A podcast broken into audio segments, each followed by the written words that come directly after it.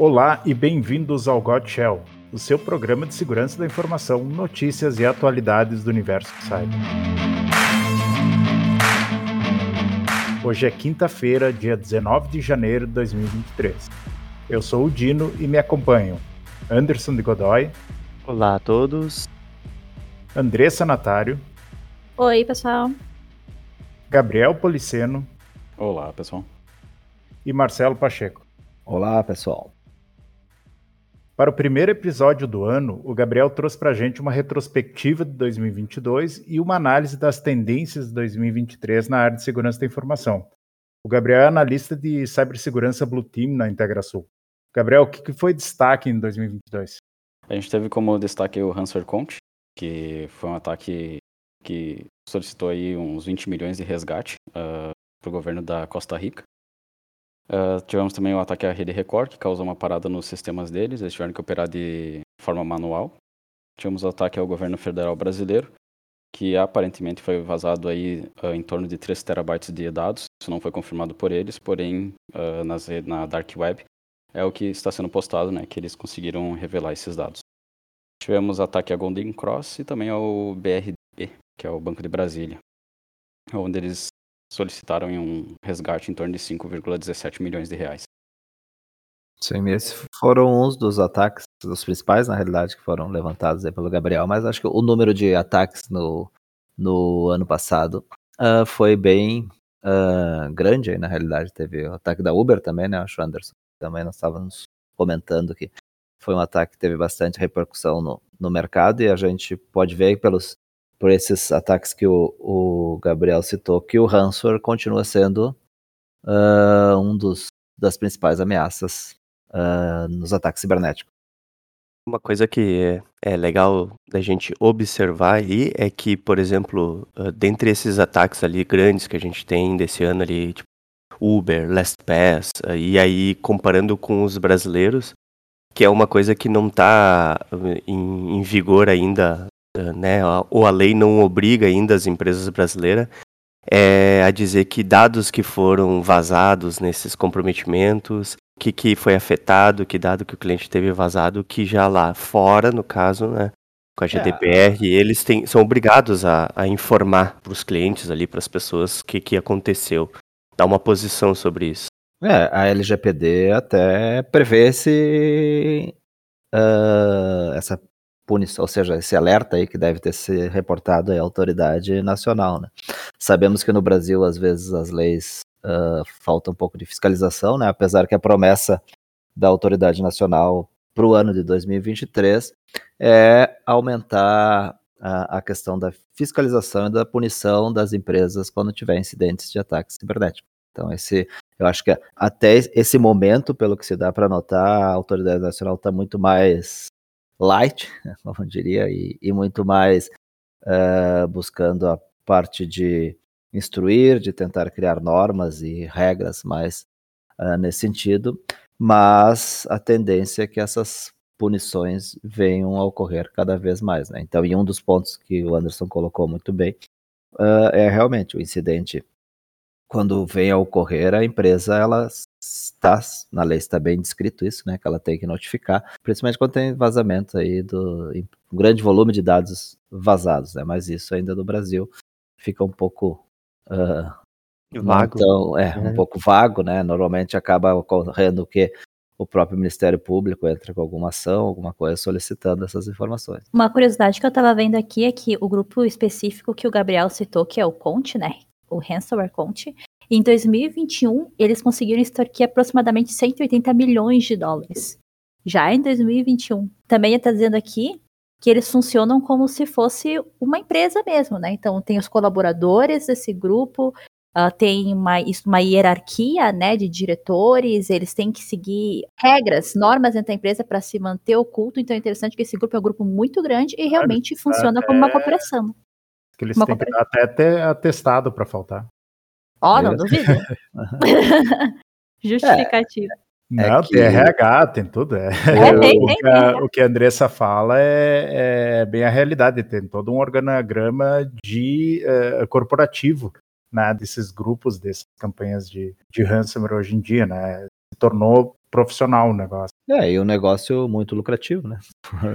a, Sim. a analisar e com uma punição, como eu diria, muito branda, né? Ou quase nunca ocorre. Então, acho que uh, o cybercrime hoje ele é um negócio Muito uh, lucrativo. muito lucrativo e um, um, ponto que também surgiu como alerta aí, até eu estava vendo algumas pesquisas da, da própria Trendmark, é a utilização, ou seja, empresa, esses grupos contratando pessoas que trabalham dentro das empresas, né? para facilitar o ataque e ter acesso a, a informações ou até contas, uh, acesso de contas, usuários e senhas, né, para poder ter acesso às organizações e facilitar os ataques. Né? Então isso também, ou seja, eles acabam contratando pessoas que trabalham dentro das empresas para conseguir atacar aquela empresa. É a terceirização do ataque. É, é verdade.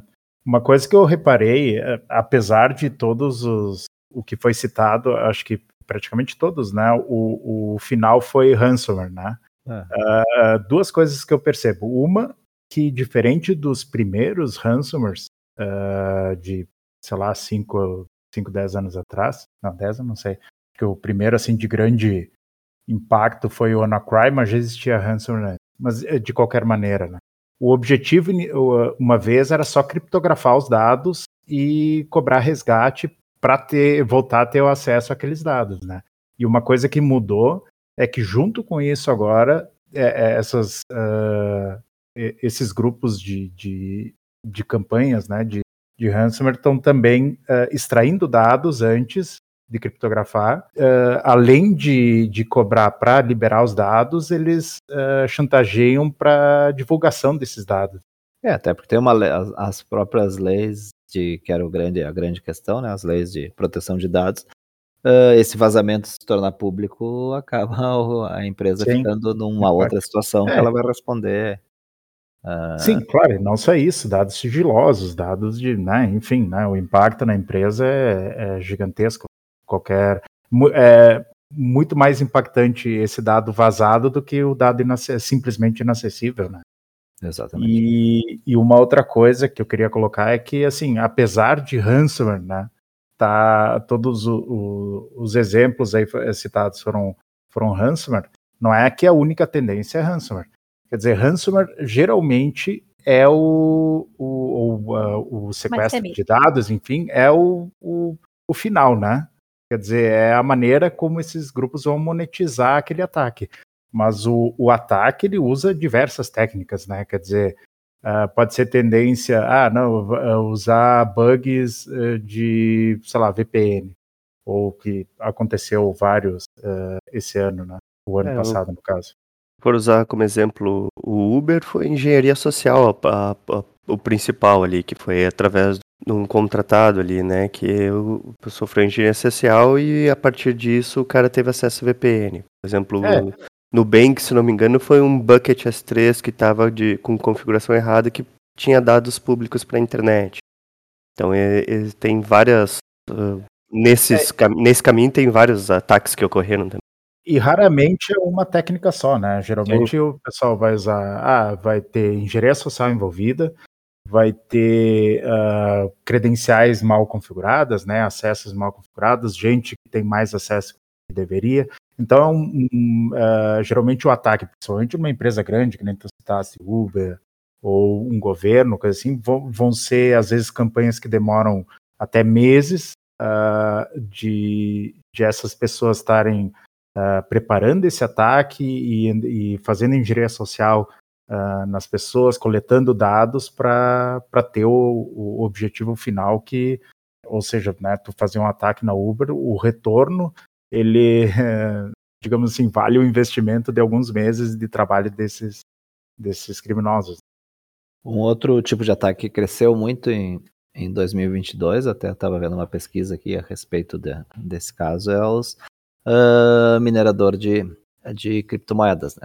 Segundo aqui uma, a pesquisa informa que teve um aumento no último trimestre de mais de 230% relativo ao, ao mesmo período em 2021. Né? Então também é um, um tipo de ataque que uh, tem um, um, cunho financeiro também, né? Porque acaba gerando uh, bastante lucro aí para os cybercriminosos, né?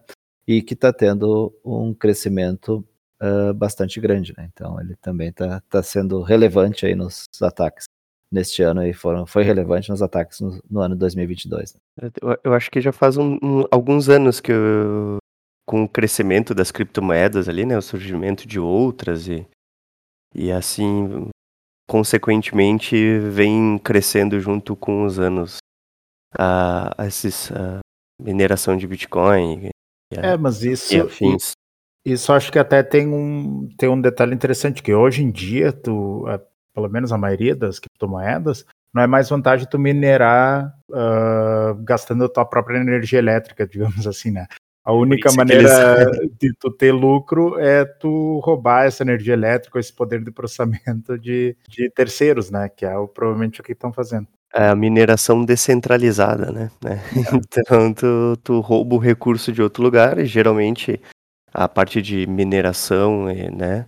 De criptomoedas é, é algo difícil de se visualizar internamente, detectar. porque detectar isso aí, porque teoricamente ele não está fazendo a execução de um malware na tua rede, né? Ele está utilizando os processos, os, os recursos computacionais para fazer aquela mineração. Então é, é alguma coisa, é, é, algo mais complexo, não é? Sim, é, não é tão, tão é, trivial.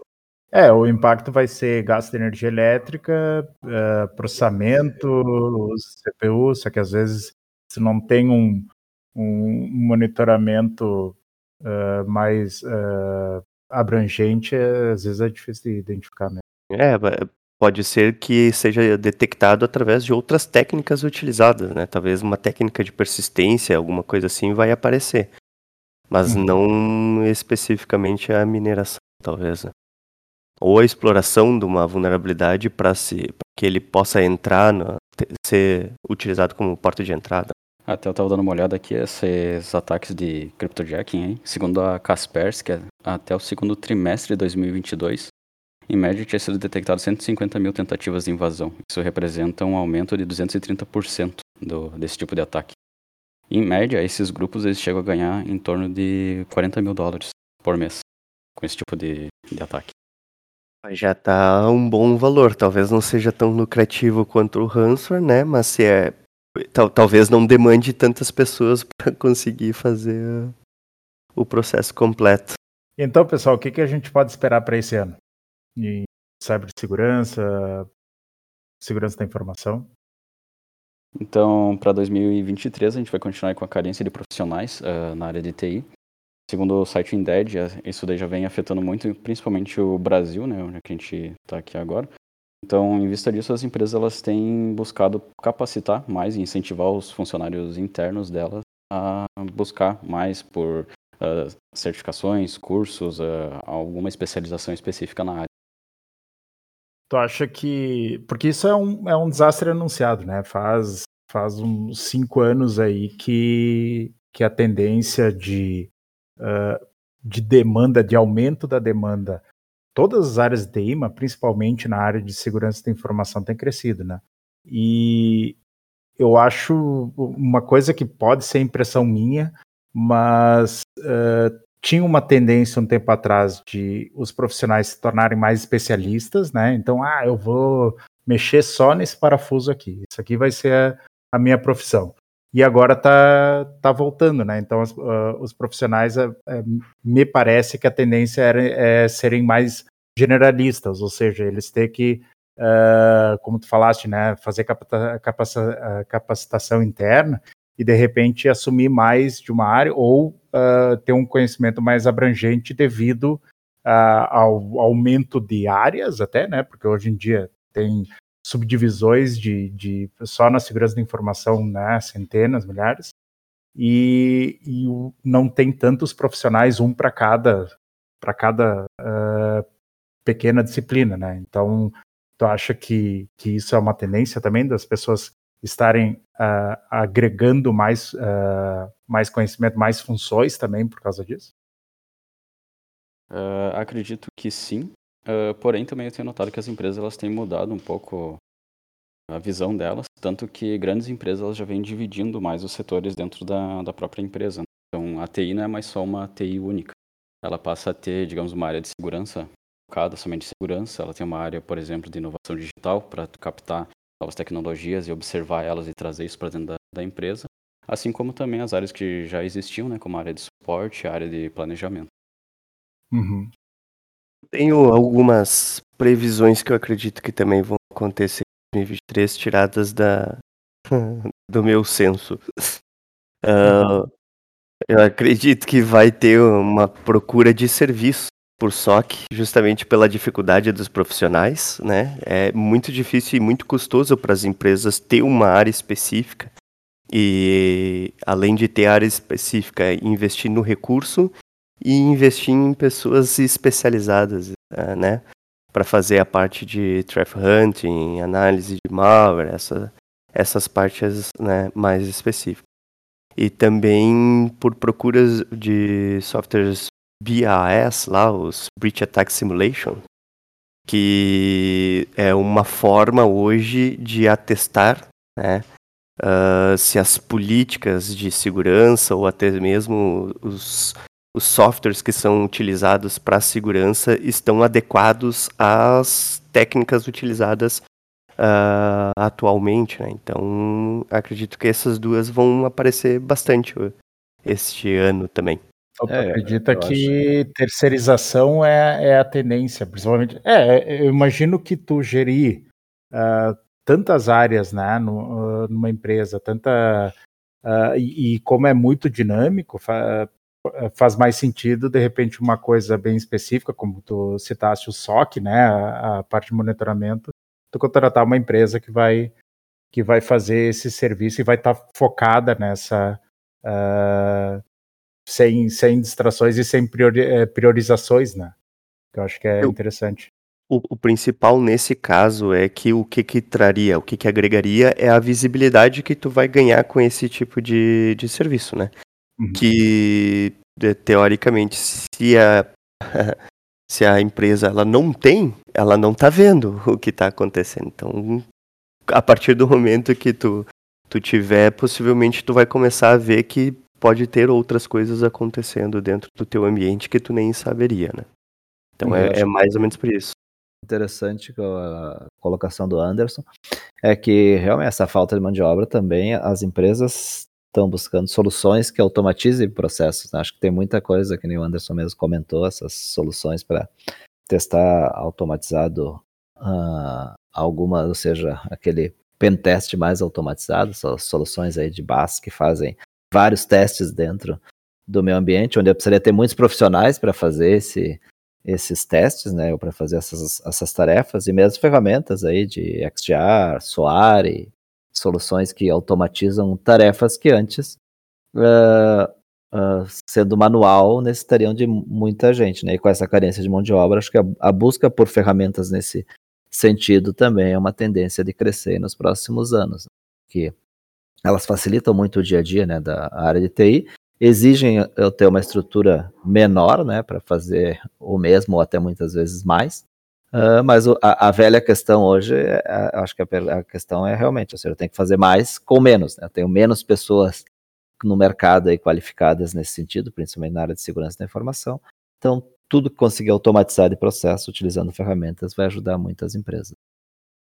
Outra tendência aí para 2023 é a adoção do Zero Trust, uh, dado que a gente teve a pandemia aí nos últimos anos e uh, com isso veio o home office, né? E o home office, mesmo após a pandemia ter, digamos assim, passado, uh, ela continuou sendo adotada por muitas empresas. Em vista disso, é necessário validar esses acessos e o que está acontecendo né, com, dentro da rede. Então é sempre bom, que nem o Zero Trust diz, é nunca confie, sempre verifique. Então essa tendência aí vai passar a crescer agora para o próximo ano, dado essas, essa mudança que teve na, das empresas. É, o, a colocação do, do Gabriel é, é interessante da questão da, do, do home office, né? Eu acho que uh, pós-pandemia aí o, o, a área a ser protegida ela se expandiu, né? Nós, como eu sempre falo, uh, nós saímos do castelo, né? Onde nós tínhamos aquele modelo tradicional lá, que eu tinha o meu firewall, meu antivírus, meus usuários ali trancados dentro daquele ambiente, num ambiente controlado, como diria, para um ambiente onde as pessoas estão trabalhando remotamente, tem terceiros acessando remotamente. Então, a tendência, acho que o próprio Gartner coloca como Zero Trust uma das uh, grandes tendências para 2023 é a adoção dessas, dessas tecnologias para conseguir uh, ter um controle maior desses acessos externos. É, a, a, ideia é que tu considere todo o acesso independente da origem ou da, da localização física, ele como sendo um acesso potencialmente uh, um atacante ou poder, potencialmente malicioso. Né? Essa é a ideia do, do Zero Trust. Não confie em ninguém. É, inclusive, a gente tem o, o episódio 4 do Got Shell, a gente fez é, especial sobre Zero Trust. Sim. Então, quem quiser voltar lá e, e escutar, vale a pena. Então, outra previsão aí para 2023, a gente já falou várias vezes aí dos ataques de ransomware, então ele continua em alta. E a tendência é ele continuar aumentando para 2023 em vista do retorno que dá isso aí para os grupos hackers. É, ransomware é, é, é uma tendência desde que surgiu, desde que as pessoas perceberam que valia mais a pena tu manter os dados uh, do, do próprio uh, da própria vítima, né? Uh, sequestrar esses dados ao invés de, sei lá, roubar número de cartão de crédito, o que era o, o que fazia antes. Então, depois que se percebeu que, que isso era muito mais rentável e que todo mundo tem dados que, que são valiosos nos seus sistemas, né? Pode não ser valioso para o atacante, mas certamente é valioso para quem para quem detém aqueles dados uh, é um modelo de negócio que provavelmente não vai acabar tão cedo. Outra uh, tendência aí a continuar crescendo para 2023 é ataque contra dispositivo móvel, em vista que hoje em dia muitas das coisas a gente acaba fazendo via dispositivo móvel e não é mais necessário a gente, para todas as tarefas, ter um computador ou um notebook. Então, em vista disso, esses esse tipo de ataque ele cresceu aí em torno de 500% no primeiro, nos primeiros meses de 2022. Segundo o Manage Engine, então esse ataque ele vem crescendo e a, a perspectiva é que ele continue aumentando aí para 2023. Positivo móveis, é, inclusive aqui no Brasil, né, começou a acontecer casos em que o cara rouba o celular e diz para a pessoa, né, aguarda aqui, já desbloqueia tudo para ter acesso às informações. Porque basicamente tu tem tudo ali, desde teus acessos até uh, acesso financeiro, ações financeiras. Tu, então é, é, também bastante rentável, né? Sim, e, e o, o, digamos assim, o, o fio da meada para todos os contatos daquela pessoa e de, quer dizer, tu tendo acesso ao, ao celular da pessoa, tu tem a, a, acesso a várias maneiras de monetizar aquele aquele dispositivo, né? Não, não só com as contas que de banco e e-mail e coisa que tem ali, mas também todos os contatos que daí tu vai ter uma forma de que a pessoa confie que tá, ah, não precisa nem dizer clonar o meu celular, como é comum, né? Não, tá com o próprio número da pessoa. Inclusive já foi aplicado algumas métricas de segurança ali para melhorias no Pix, né, que por horário tu pode limitar as transferências de valores ali. Porque senão o cara conseguia, na hora que fazia, né? Vai, vai fazer a transferência Pix de 10 mil reais. Né? É, não que isso fosse um, uma limitação ou uma vulnerabilidade do Pix, né? Quer dizer, sempre, sempre existiu a vulnerabilidade, mesmo que fosse fazer um TED ou um, um DOC, né? Que Mas... isso também é, é muito comum as pessoas, ah, não, o golpe do Pix, o, o uh, tenho medo de usar o Pix porque não, Pix é só é só um, método novo de, de fazer transferência de fundos, né? Coisas que já existia antes. A gente tem que levar em conta que não é comum, né? Meia-noite, uma hora da manhã, tu fazer uma transferência de 10 mil no Pix. Então... Ah, exato, não é, é, Isso acho que tem. É, sempre teve, né? Às vezes eles ajustam e é, é importante que a, própria pessoa, né, pode ir lá e configurar. Bom, Agora, eu nunca vou usar Pix de noite, eu vou lá e limito, sei lá, para uma emergência, 100 reais. E esse vai é. ser o limite depois das 10 horas da noite. Alguns bancos até estão trazendo uma nova tecnologia aí, uh, que ele observa quando o usuário está dentro de casa, perto da Wi-Fi dele, E ele Ah. cria um perfil, então, para esses casos aí, eles estão estudando, quando o usuário sai da casa, ele altera o valor de Pix que ele pode estar realizando. Então, digamos, seria um modo rua, assim, onde ele está Ah, que andando. interessante. Voltou para casa, o, o próprio aplicativo do banco identifica de novo que esse usuário ele está em casa e ele traz de novo a informação de quanto é que ele pode fazer as transferências. Uhum. Ah, legal. É, é, são, são heurísticas, técnicas que dá para utilizar para. E, e a tendência é evoluindo, né? Uma coisa também que o pessoal não pensa muito é na, na- agora pensando na parte de malware para para smartphone, né? É um anti-malware, né? Porque a gente pensa, ah, tem que proteger meu computador, mas malwares existem para smartphone, né? Inclusive, eles também são bem ahn, inteligentes, assim, né? Uma vez eu estava vendo uma engenharia reversa num desses malwares para smartphone. E assim, eles ah, são programados para interceptar a mensagem, ou seja, tu recebe um SMS com um código de MFA, por exemplo, ele consegue interceptar isso daí, né? Então, pô, um anti-malware para telefone hoje se faz bastante necessário em virtude disso que a gente conversou, né? Hoje a gente tem aplicativo para banco, a gente recebe tudo nesse no, no telefone, né? Então é bem importante se preocupar com isso também. É interessante também um sistema de, eh, de gestão de aplicativos de equipamentos corporativos, né? Então é, é interessante para a empresa que, que dá um, celular corporativo para os seus colaboradores ter um sistema para gerir o que, que eh, essa pessoa. Então, ah, o e-mail corporativo, eu vou obrigar que o cara tenha autenticação biométrica, por exemplo.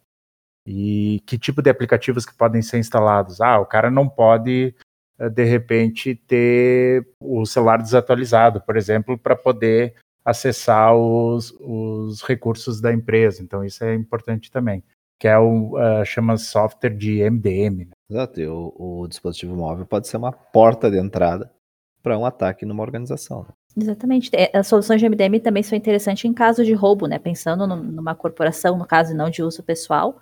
Mas, por exemplo, um smartphone ou, um, ou mesmo um notebook é roubado, né? Tu Uhum. consegue, através da tua organização, ah, desativar ele. Tu pode formatar, tu pode fazer um wipe no disco, tu pode bloquear aquele dispositivo, né? Realmente uma solução bem interessante para proteção de dispositivos móveis a nível de corporação, né? Outra tendência que temos aí para 2023 é as ameaças ao IoT. É uma tecnologia que veio para ficar, as empresas estão adotando muito. Hoje em dia não é difícil a gente chegar dentro de uma empresa e notar que tem um Raspberry Pi sendo utilizado para algum tipo de teste. Entre outras tecnologias que já eram utilizadas, como sistema de câmeras, travas inteligentes. Então, o próprio site, o Shodan, é, não é difícil encontrar câmeras abertas. Então, é uma tendência que está aumentando e os ataques focados para o IoT vão aumentar agora para 2023. Pô, qualquer um em casa, né? Quantos equipamentos na tua casa tu tem que se conectam ah, no Wi-Fi ou na internet, né? Então, se pegar Temos o geladeira. videogame, a televisão, é, hoje em dia a geladeira, sei lá, o, Kindle, Na, o aspirador. Alexa, boa aspiradora, enfim, né? Isso tudo é IoT. Isso tudo são, são equipamentos conectados na internet que podem ser eh, vulneráveis a, a ataques. É muito comum. eh, tempo- tempos atrás teve até ah, casos bem sérios que eram babás eletrônicas que então os e como é um equipamento que de repente ah, o fabricante faz, ele vende aqueles equipamentos e nunca mais atualiza, né? Porque ah não, agora esse ano eu vou lançar a versão nova, né? E aquilo lá continua funcionando, então as pessoas também não, não vão muito atrás. Só que se, te- se tem uma vulnerabilidade, nesse caso das babás eletrônicas, eles eram os atacantes, eles falavam com, com as crianças, assustavam as crianças que estavam lá e ficavam monitorando, enfim, né?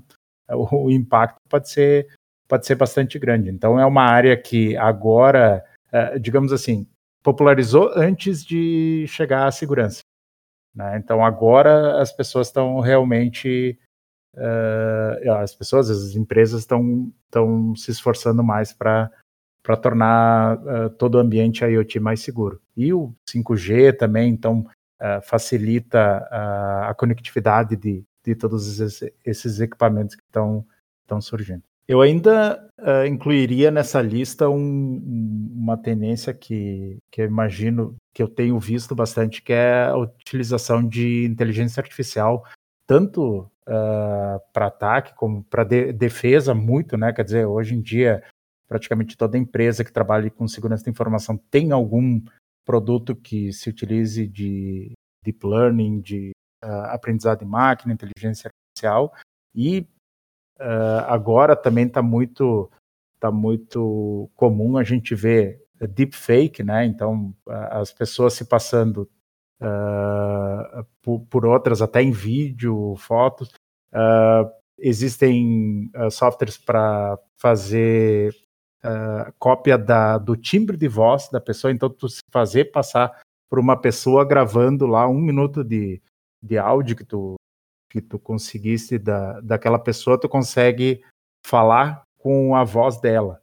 Uh, outra coisa que, uh, que acontece também é a geração de textos hoje com ChatGPT, né? Então, uh, ferramentas de inteligência artificial que produzem textos de qualquer contexto e de, eh, de maneira muito crível, né? Muito realista, imagens que são geradas dinamicamente a partir de texto. Então, eu acho que é uma tendência que a gente ainda não, não tem nem muita ideia de de, do que, que vai surgir, do que, que mas é, é, é, bom a gente ficar de olho e saber que, que coisas uh, vertendo da área de inteligência artificial vão, vão surgir.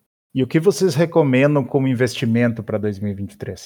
Bom, eu colocaria como um dos pontos muito importantes para 2023 a, a adoção de umas de uma tecnologia de Zero Trust. Tá? Acho que esse é um ponto que uh, vai ajudar muito a, a, consolidar a segurança dentro das organizações, né? E é importante as empresas estarem focadas e terem soluções nessas para conseguir uh, proteger o novo modelo de, de trabalho aí que está surgindo, a nova forma de, de trabalho, uh, porque como mudou o nosso modelo tradicional, nós temos que usar estratégias novas também para nos proteger. Né? Eu ia comentar que eu acho que mesmo para as empresas que ainda que talvez não adotaram ou até nem pensam em adotar daqui a pouco o modelo de home office, mas eles possuem representantes, possuem Sim. vendedores externos, né? E eles acabam carregando consigo ali notebooks, enfim, material que para trabalho, né? E o Zero Trust acaba sempre fazendo essa análise, né? Para é, verificar a saúde do. Eu diria que nem só nesse caso, porque muito, muito dos recursos que a gente usa hoje estão em nuvem, por exemplo. Né? Exato. E, ou seja, eh, a borda de ataque não é um, é um conceito que cada vez mais ultrapassado, né? Então, eh, não importa necessariamente, mesmo que o cara esteja dentro da empresa, pode ser. Eh, é interessante que todo o acesso individual seja, seja analisado e validado, né? É, porque a superfície de ataque é muito mais ampla. Né? Então é importante saber como proteger uh, esse aumento aí da nossa superfície de ataque. Outra, falando um pouco mais, uma outra recomendação que eu acredito que seja importante ser trabalhado aí no ano de 2023 e não sempre foi muito importante, acho que cada vez mais tá, é a questão de treinamento e conscientização dos colaboradores aí das empresas, né? Porque Hoje, o usuário ele é um dos os elos mais fracos na cadeia de segurança. Então, quanto mais treinados, mais conscientizados eles estiverem, melhor vai ser a minha maturidade de segurança.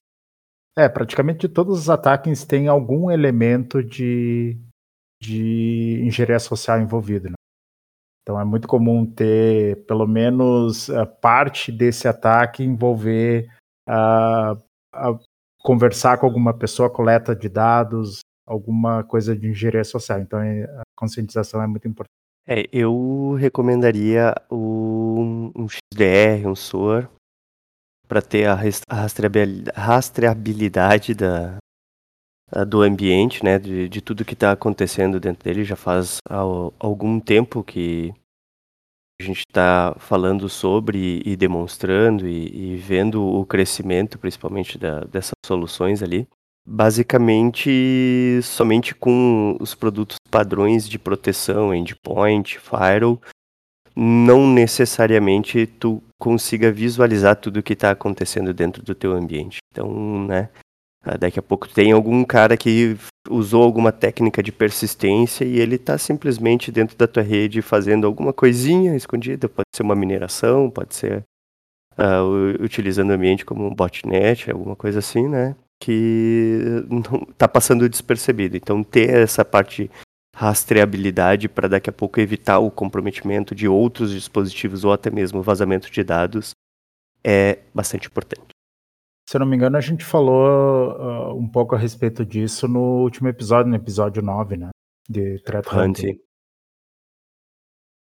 Eu acho que uma, uma coisa que eu não diria nem tendência, é, é, eu, eu já estou falando a respeito faz alguns anos, mas gestão de identidade e, e, autenticação tem uma tendência também do passwordless, né? Quer dizer, eu sempre digo que senhas é, é, é uma coisa que tende a folheta e realmente é, muita coisa Uh, a gente consegue bloquear de ataque usando autenticação multifator, usando gestão de, de identidade, não só de, de quem acessa, mas também o que está acessando, todo isso integrando com, com Zero Trust também, para validar e realmente dar permissão para o usuário só o que ele realmente precisa para fazer. Então, é, ferramentas que, é, que auxiliem na gestão de identidade, eu acho que são um investimento muito seguro. Então, pessoal, por hoje é só. Nos sigam pelo arroba got shell no Instagram e no Twitter ou pelo e-mail got shell arroba integrasul.com.br. Abraços e até a próxima. Valeu, pessoal. Até a próxima. Até, pessoal. Até a próxima. Valeu, pessoal. E até a próxima. Valeu, pessoal. Até a próxima.